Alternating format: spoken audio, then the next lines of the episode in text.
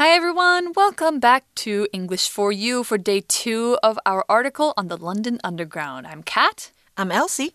And so, as I said, we're talking about the underground, the subway. So, it's the oldest subway in the world, and apparently its map used to be very confusing. So, that leads me to a question Have you ever gotten lost on the MRT or the subway? Um, never in Taipei, but maybe when I was in Thailand with my husband, we got lost. Oh, really? I what think happened? twice. What happened? It was just we didn't pay attention to the announcement. Oh, And when we got off the train, we were like, "Oh, where we are? Where are we?"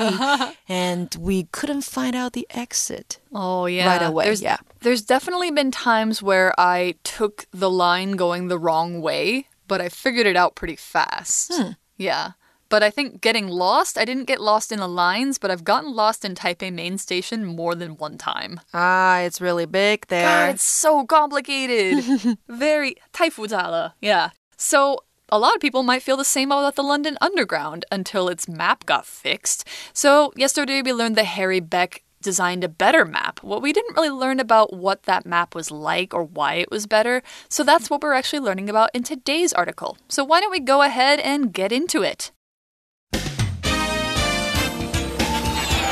Reading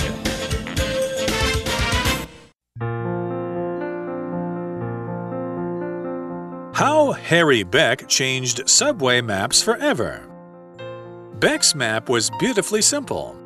He applied his knowledge of electrical systems and made a diagram rather than a true map. He ignored distances and geography and spaced out the stations evenly on each line. The lines only ran in three directions horizontally, vertically, and at a 45 degree angle. He used as few symbols as he could and gave each line its own bold, bright color. One reason Beck's map works so well is that it's perfect for passengers. They don't need to know what's on the ground above them, only how to get from one station to another. The map's design was truly focused on its intended users. It also communicates a huge amount of detail in the simplest way possible. Beck's design inspired the subway maps that we see all around the world today. Sadly, he was not paid much for his work. In addition, he wasn't really recognized for it. This only happened after he passed away. Yet, without his brilliantly simple design, subway maps would probably look very different. All right, the article starts out by telling us Beck's map was beautifully simple. OK，今天的课文一开始呢，告诉我们 Beck 做出来的地图漂亮又简单。Wow. Yeah, so Sounds like a it's really nice good when map. things are simple and beautiful and beautifully simple. So, what was exactly the beautifully simple part of it? It says he applied his knowledge of electrical systems and made a diagram rather than a true map. I think that's actually genius. So, he applied his knowledge. to apply something, especially to apply your knowledge, means to use something in a particular situation. So you use an idea, you use a method, you use a law. In this case, he used his knowledge of electrical systems. And so he thought, well, you can use this for electricity, but you could also use it for an underground map. And so he applied it there. So, in another example, we can apply this scientific idea to many fields, like the study of human minds or planets. So he did this rather than doing it, a, making a true map. He made a diagram. So rather than doing something else means in place of A, you do B. So you did B rather than A is how it would go. So instead of making a true map, he made a diagram. Apply 这个动词呢，代表的是应用，apply to something，那就是应用到某事物上。所以呢，我们刚刚例句看到的，apply this scientific idea to many fields，那就是将这个科学的想法应用到很多的领域上。那另外呢，apply 可以当做申请来解释哦，像是你申请一份工作 apply for a job，但是如果你是申请一间学校的话，我们会说 apply to a university。那课文这边说，Beck 应用他对电力系统的知识，绘制了一张图表，而不是一张真实的地图，而不是我们用的是 rather than。So for example, I think you should call her rather than text her。我认为你应该打电话给她，而不是传讯息给她。Hmm. So he made a diagram rather than a map. Remember how they were taking distances and natural features into account in the other map? Well, apparently he decided not to do that. It says he ignored distances and geography and spaced out the stations evenly on each line. So no more squeezing things together, no more downtown stations getting squished. He spaced them out evenly. He ignored geography. So, geography is a noun that you can probably tell by the geo, it relates to the earth, the natural features of a place, like its rivers, its mountains, maybe its uh, different land uh, features, like maybe uh, the ocean has its geography. Taiwan's geography is that it's an island, it's surrounded by the Pacific Ocean, it has a bunch of other smaller islands around it, and it has a bunch of mountains in the middle, and there's some plains, and you know, yada yada, such and such.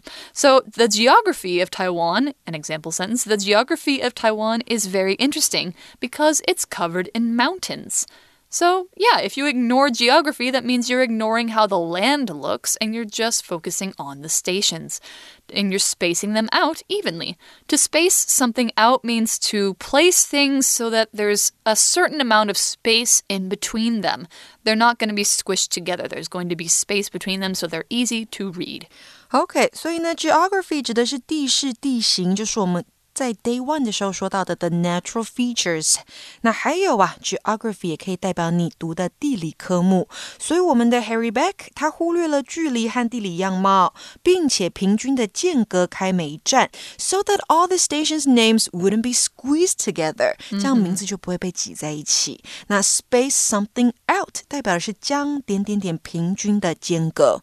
Such a brilliant man. I agree. So the article says the lines only ran in three directions horizontally, vertically, and at a 45 degree angle, or you could say diagonally. So we have three directions here, and they are horizontally, horizontal, which means from left to right, vertically, which means from top to bottom, and then at a 45 degree angle, you could also say diagonally, at an angle that's between horizontal and vertical.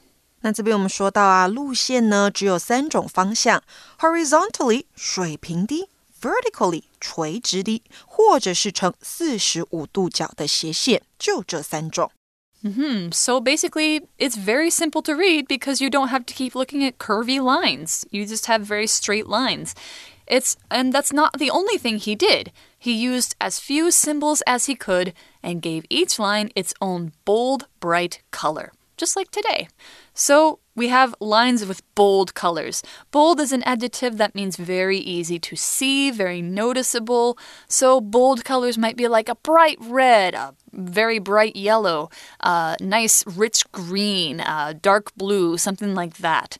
So bold colors, very easy to see. And of course, you want that in a map. So, an example I wore a bold blue and yellow dress to school today, and many people spoke to me about it. Bold 这个形容词呢，代表醒目的，所以啊，bold color 代表就是醒目的颜色。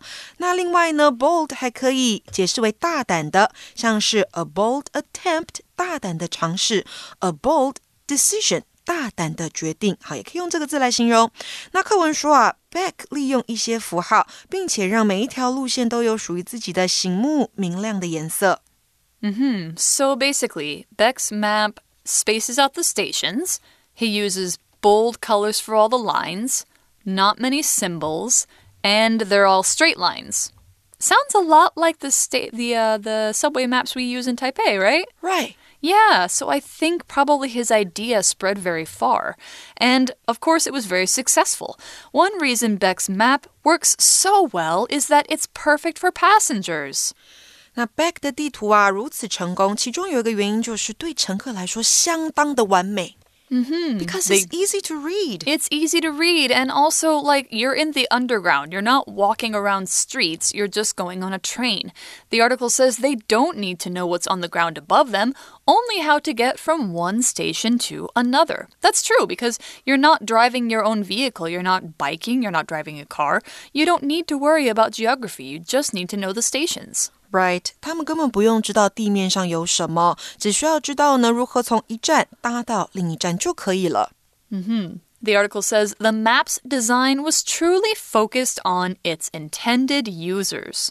Of course, yeah, you make you want to make sure that when you are designing something, you're thinking about the people who are going to use it, not just yourself. You kind of have to put yourself in other people's shoes. That's what makes a good designer.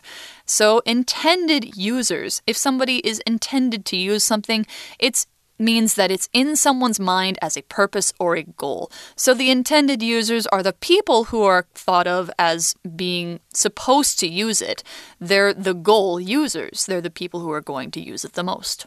Intended 这个形容词呢，代表预期的或是作为目标的。Its intended users，那就是它的预期使用者，也就是搭地铁的人。 Yeah, so sounds like this map was a really brilliant idea. I think it was very smart. And, uh, you know, the fact that we still use something very much like it today means that it must have been really successful, don't you think? Right. Yeah. And the article goes on to explain more reasons why that is. It says it also communicates a huge amount of detail in the simplest way possible. So to communicate something, or to communicate in general, uh, is a verb that means to give information about something by doing any of various different ways that you can get it into their mind, like speaking, writing, moving your hands, making a map, drawing something, or, you know, moving your body, making a certain face, anything that lets the other person know a message that you want to send them is communicating. So, maps do communicate. They give you a lot of information and they give you a lot of detail, as it says in the article. So, another example might be this sign communicates bus times to people waiting at the bus station. OK，所以像是我们的课文当中，主词是这张地图，还有例句当中，我们的主词是个告示牌。那这边的 communicate 代表的就会是非语言的传达跟交流。所以呢。我们说啊，Beck 所绘制的这张地图用最简单的方式传达大量的细节。那当然呢，communicate 也可以表示人与人之间的沟通，像是 communicate with somebody，那就是和某人沟通的用法。For example, she finds it hard to communicate with her teenage son，代表她觉得要跟她青少年的儿子沟通是有困难的。哼 Oh, don't you think it might be hard to communicate with between sons and parents or daughters and parents? Any children and parents can be hard to communicate. True. But you want to make sure that you try and do it. And that's what Beck did to all of the passengers of the London Underground. Well done. So, the article goes on to say Beck's design inspired the subway maps that we see all around the world today. That's true. All the subway maps that I've ever seen basically look like that, including Taipei's. So they inspired them all. So to inspire means to cause something to happen or to cause it to be created. Basically, people look at the original and they go, wow, that's a really good idea. I'm going to do mine like that too. Inspire 这个动词呢，代表的是启发，所以啊，Back 的设计呢，启发了我们现在在各国看到的地铁路线图。That's why we have these beautifully simple maps to read now. Mm -hmm. And why, you know, all the lines are different colors. Even if they have names, I think people mostly know them by their colors. So, yeah, it's, it's all great. But it's not all great for Mr. Beck here. Sadly, he was not paid much for his work. 哦，令人难过的是，他拿的钱并不多。 so he hmm. didn't get much money because of creating yeah, because this of the map. map. Hmm. Maybe they didn't understand the importance of it, or maybe they thought like, oh, well, this was just a tiny little thing to do. Like he didn't do that much work. Basically, he just took his electrical knowledge and he just made a map out of it. It's not a big deal. So they didn't pay him very much. And in addition, he wasn't really recognized for it. Ah, that's too bad. So, in addition, here is this phrase that we use at the beginning of the sentence that means something more. So, we're using it to add information to the statement. The last statement, sadly, he was not paid much, and then we're adding more information to kind of show that it was not all good for Mr. Beck. In addition, he wasn't really recognized. So, to recognize somebody, often we use this in the way of, hey, I know your face, I know you, I recognize you. But here we're talking about recognizing somebody's achievements. So, to recognize them for doing great things, it means you are kind of publicly giving them special attention. Maybe you are uh, giving them a title, maybe you are giving them an award. Maybe you are saying, hey, we recognize you as the greatest artist in this town. So we are giving you uh, like a special. A special status, that kind of thing. We're saying that you are important. And he wasn't really, that didn't really happen for him. So nobody said, hey, Harry Beck, you did a great job. He just kind of, you know, went away. And the example sentence for recognize in this sense the woman was recognized for her work in helping local children to get a better education. Recognize 在这边当做表彰、嘉奖来解释哦。那当这样的解释出现的时候呢，通常都是被动，所以啊 ，be recognized for something，那就是因为某事而接受表彰、嘉奖。那另外呢，recognize 也可以解释为认出。So for example, sorry, I didn't recognize you immediately. You've changed a lot. 抱歉，我没有马上认出你啊，因为你改变好多。那回到课文，我们说 Beck 当时呢也没有因此而受到表彰。Nobody thought his work was so important. Yeah, even though it actually was. So uh, sadly, you know, at the time, a lot of people who do great things during their life sometimes don't get recognition. That's the noun form. They don't get recognized for their achievements. Like Van Gogh is another example. He wasn't hmm. famous when he was alive, but he's very famous now. So I think Harry Beck is kind of like that. You know, he did something important, but he didn't get recognized until much later. It says in the article just as much. This only happened after he passed away. So, to pass away is a way of saying to die. Because in English, we often don't like to say the word die directly. So, we will say it kind of a softer or more polite way, like pass on, pass away, um, after his life ended, something like that. So, we don't like to say after he died. My grandma died yesterday. No, it sounds too straightforward. OK，所以 pass away 它是过世的意思。那比起 die，它是比较委婉的用法，也比较有礼貌一些。所以啊，只有在他过世之后呢，才受到表彰。嗯哼。So after he passed away, you know, people began to see his map and say like. Oh, who made this? This is really genius. Oh, it's this guy, Harry Beck. And he should be recognized, even though he's already gone. But yeah, he is recognized now for his beautiful design, and the article says that much. Yet, without his brilliantly simple design, subway maps would probably look very different. So, brilliantly, this is a wonderful word. I love this word.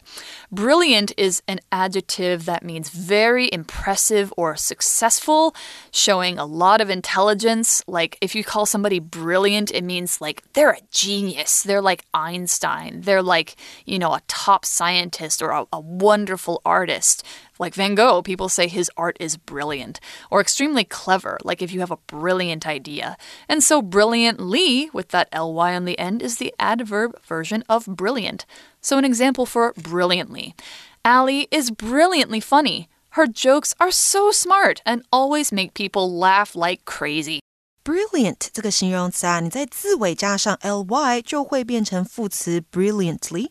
那这个副词呢，有什么意思？像是聪明的、出色的、精彩的，或是鲜艳明亮的，都可以用它来解释说明。所以课文最后说到，如果没有 Back 出色简单的设计，那现在的地图路线图、地铁路线图可能看起来会很不一样。So thanks to him.